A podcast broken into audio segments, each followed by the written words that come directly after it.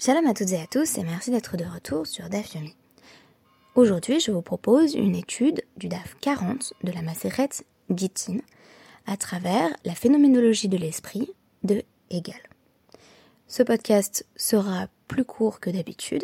Ceci est notamment lié à l'accumulation de retard liés aux nombreuses obligations qui se sont manifestées donc je vais présenter d'abord un podcast un peu plus bref que d'habitude et puis un podcast groupé euh, pour les DAPIM 41 et 42 afin de euh, rattraper, si Dieu veut, tout le retard.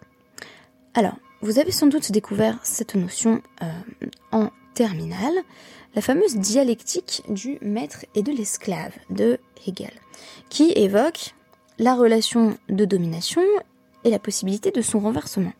C'est exactement de cela qu'il est question dans le cadre de euh, notre DAF 40. À savoir que il est de nouveau euh, question de la libération de l'esclave par son maître, dynamique qui semble ne pas échapper, bien entendu, à la dialectique hegelienne, qui pense donc le renversement du rapport de force, mais on va introduire un troisième terme. Et ce troisième terme, c'est ce qui permet la sortie de la dialectique, et c'est la transcendance divine, symbolisée ici par les tfilines, les phylactères que l'esclave va pouvoir porter.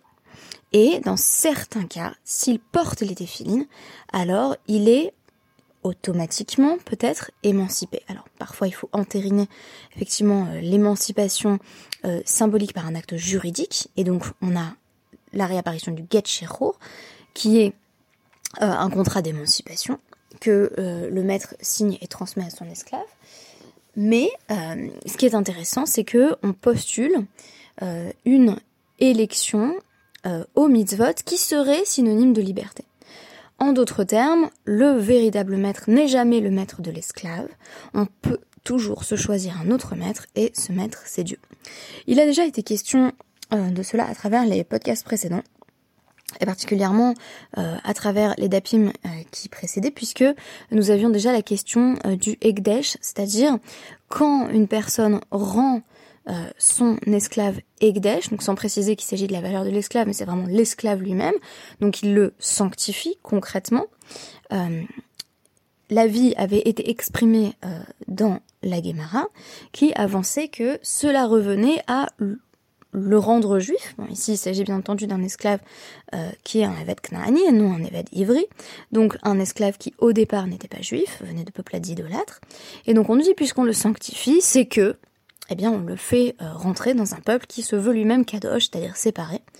Sanctifier l'esclave, en d'autres termes, euh, c'est entériner son élection au mitzvot.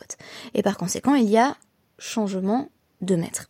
Et ce changement n'est pas dialectique au sens où ça a vocation à être définitif. Alors on peut dire qu'il y a toujours une tension dans euh, la relation de l'être juif euh, à Hachem, toujours euh, cette nécessité de comprendre de quelle servitude il serait question. On ne peut pas simplement affirmer qu'on est passé d'un esclavage à l'autre, mais ici ce serait le choix d'un nouvel esclavage qui serait synonyme de liberté, ce qui évidemment est intrinsèquement paradoxal.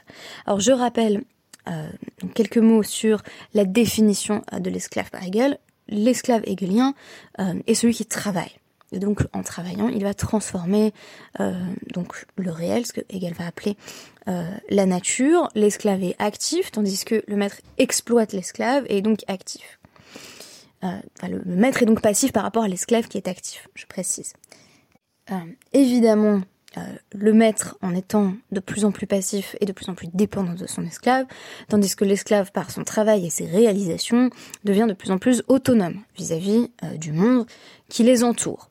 De ce fait, le maître est également de plus en plus étranger au monde, et c'est ce qui va permettre à l'esclave, dans un second temps, de renverser euh, le rapport de domination, en fait, lorsqu'il s'aperçoit que son maître n'est rien sans lui et par conséquent que euh, son maître est devenu entièrement dépendant. Donc euh, là aussi, dans cette dialectique, on trouve un paradoxe, à savoir que euh, c'est cette aliénation de l'esclave qui signe la possibilité même de sa libération. Il peut être émancipé parce qu'il a été infiniment aliéné.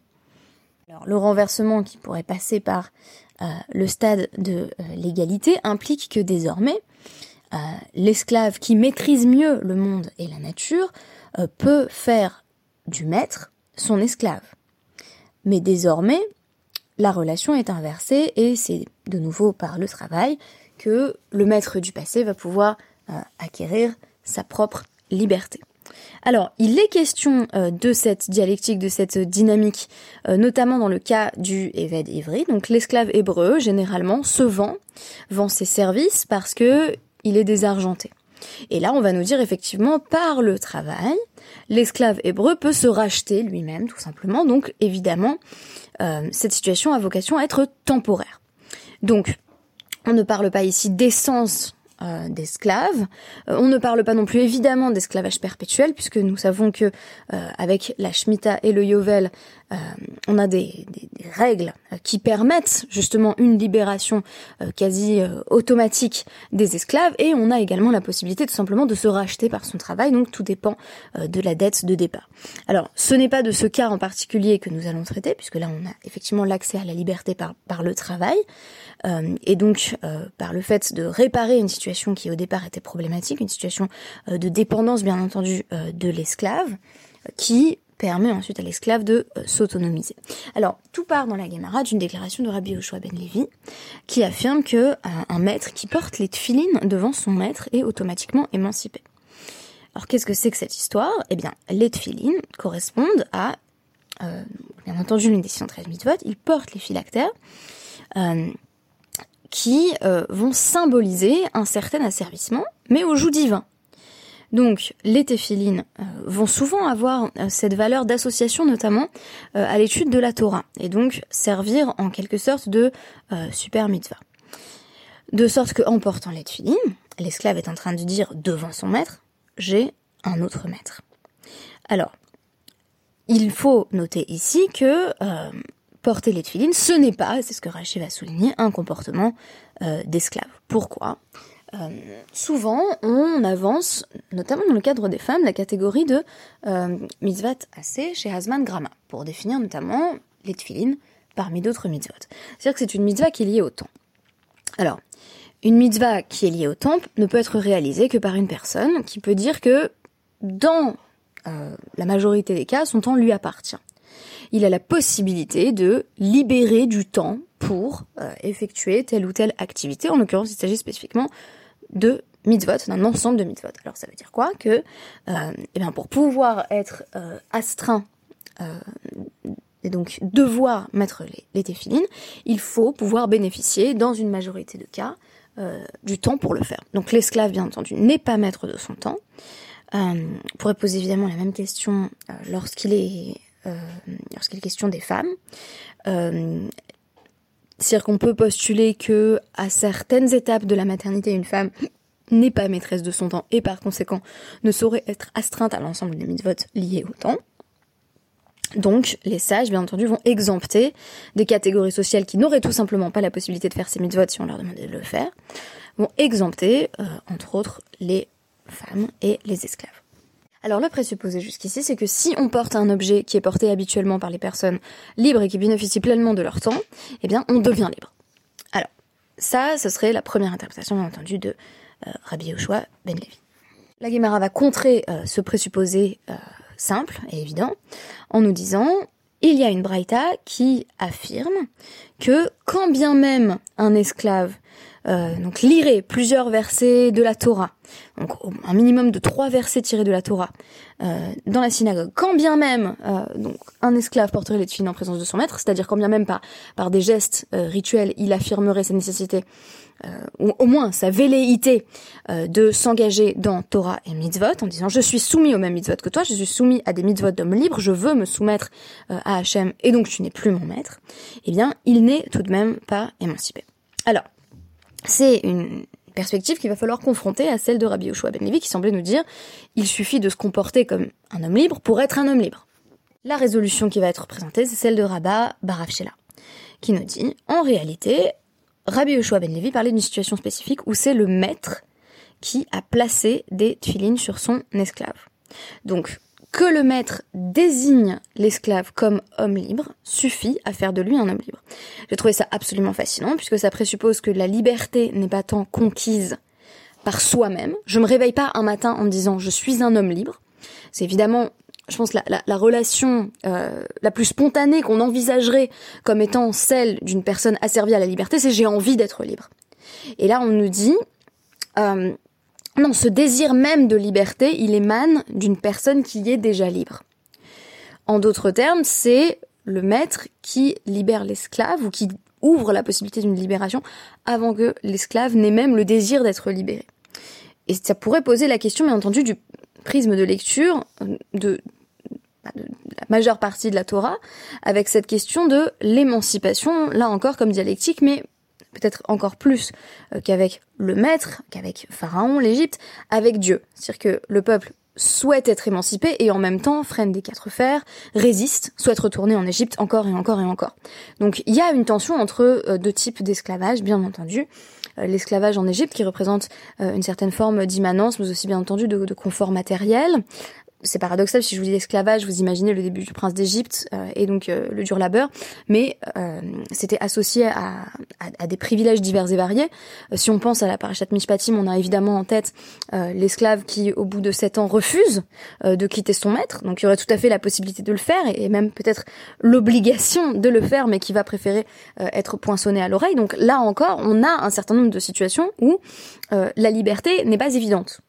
Qu'elle soit désirable ne fait guère de doute, mais on a toujours la question qui est posée en filigrane, est-on capable de la conquérir?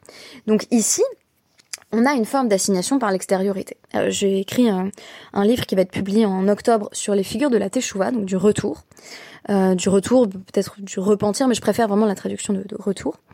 Et euh, ce qui m'a intéressé, c'est que systématiquement, je décris le retour non pas comme une démarche personnelle, je me réveille un matin et je me dis je vais devenir juif pratiquant, mais plutôt comme un appel, une assignation. C'est-à-dire que qu'est-ce que c'est que le retour? Eh bien, c'est des rencontres.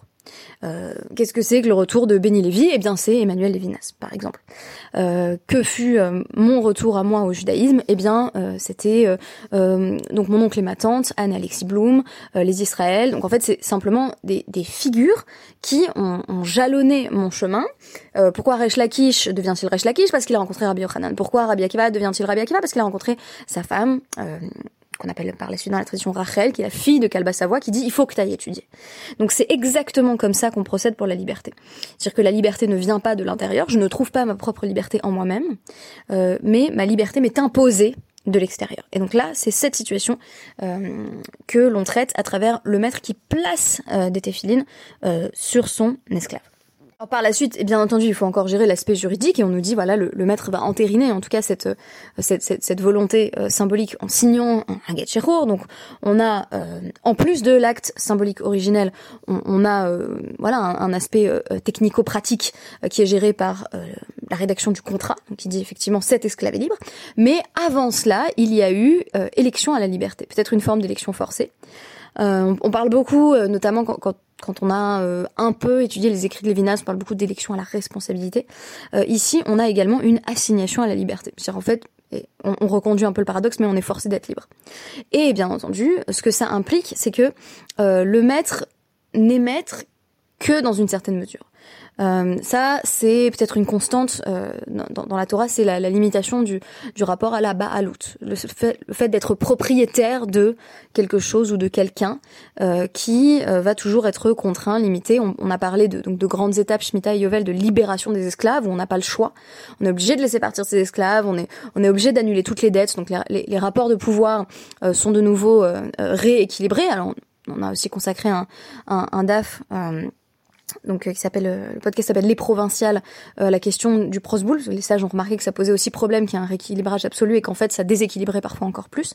Mais qu'importe, en fait, l'esprit de départ était rééquilibrage. On a également donc avec avec la Shemitah et le Yovel une certaine relation à la baloute de la terre qui, qui, qui est remise en question, qui est en tout cas largement limitée. C'est-à-dire que la terre pendant euh, donc l'année de, la Shemitah de Jachère ne nous appartient plus, alors même qu'on en est propriétaire, elle produit ses fruits d'elle-même et chacun entre entrevient et mange. Euh, et enfin, euh, avec le, le Yovel, on a le, le retour de la terre euh, à ses propriétaires euh, originels, mais en fait quelque part le propriétaire originel de la terre, bien entendu, c'est Dieu, euh, puisque avec la promesse des restes Israël, on a affaire à une terre qui vomit ses habitants si leur comportement n'est plus à la hauteur de l'éthique divine. Donc, on pourrait multiplier les exemples de Baalout limité. Et là, on a également euh, une invitation qui est adressée au maître à se rendre compte qu'en plaçant Netfiline sur son esclave, ce qu'il dit, ce n'est pas autre chose que je ne suis pas le, le vrai maître. Je ne suis pas vraiment le maître parce que le vrai maître, c'est Dieu. Donc le maître de cet esclave, en tant qu'il choisit de devenir libre, évidemment c'est très intéressant qu'on nous mette en parallèle mettre les tefilines et, et, lire trois versets de la Torah à la synagogue, euh, c'est, euh, l'étude et les sont, sont liées très fréquemment, je, je mentionnais en début de podcast, c'est euh, là encore le fait de dire tu te choisis un autre destin que celui d'être mon esclave, euh, tu vas être l'esclave de qui seul peut garantir l'accès à la liberté. Merci beaucoup et à tout de suite pour l'étude des DAPIM 41 et 42.